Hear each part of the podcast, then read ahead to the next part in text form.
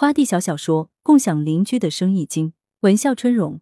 邻居吴大妈精明能干，一退休便做起了小买卖。吴大妈儿媳生了孩子后，吴大妈才放下了秤杆子，专心照看孙子。等孙子上了初中，吴大妈又开始摆摊做生意。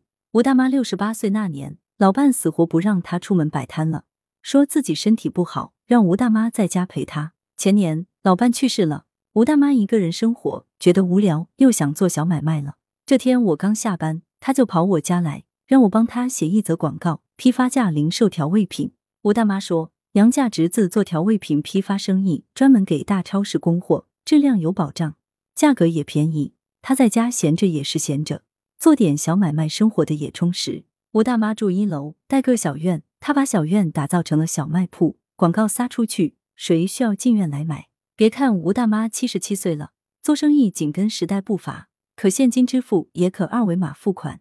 二维码是他儿子的。吴大妈说，儿子只是代收，回家时都得如数奉还。酒香不怕巷子深，吴大妈的小卖铺物美价廉，广告一张贴出去，还真有不少邻居捧场。上月，吴大妈又找我写广告，说要扩大经营。他儿子原来干装修，前段时间歇业了。那些装修的工具都放他家了，他想这些东西闲着也是闲着，不如共享出去。我问他如何共享，他说：钳子、螺丝刀、扳手这样的小工具，借出半天之内归还，不收费；超过半天收五毛，超过一天收一元，以此类推。电钻、电焊机之类的大家伙，使用半天免费，超过半天收五元，超过一天收十元。这下吴大妈家的墙上出现了两个收款二维码，一个专收调味品。一个专收共享工具的款，我正好想整一下电脑，见吴大妈的共享工具里有把迷你螺丝刀，便借来用用。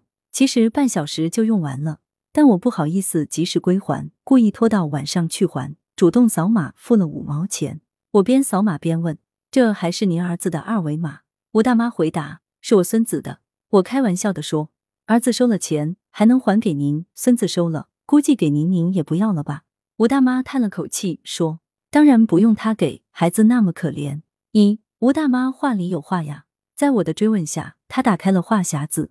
这个收款码是我儿子对门邻居家孩子的，他和我孙子一般大，也是我从小看着长大的。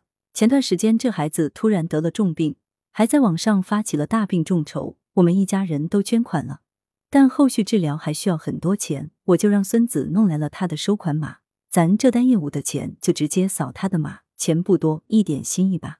真没想到，收款码里还藏着善举。吴大妈接着又谈起了自己的生意经，说：“我卖这些调味品一毛钱也不赚，全部按进货价卖。”我又吃了一惊，没利的事儿，图啥呀？图个人来人往啊！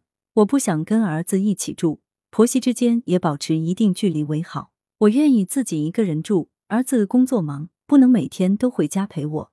但邻居来我这里买东西，扫我儿子的码。他收到钱了，便知道我好着呢。年纪大了，真怕自己哪天突然病了，给儿子打电话都打不了。所以呀，还得搞好邻里关系，远亲不如近邻。我听完后很是感动，把吴大妈的事儿发小区业主群里了，大家纷纷表示自己家也有很多东西可以送给吴大妈共享。我也把家里的书籍送给吴大妈，让她在广告牌上贴了个图书共享。昨天我去吴大妈家借电钻用，她告诉我。现在的年轻人啊，共享来用的东西好几天也不还，真不知道节约钱。我偷笑，看来我在群里的宣传起到了效果，大家正以实际行动支持吴大妈的共享善举呢。来源：羊城晚报羊城派，责编：邓琼，编辑：李丽。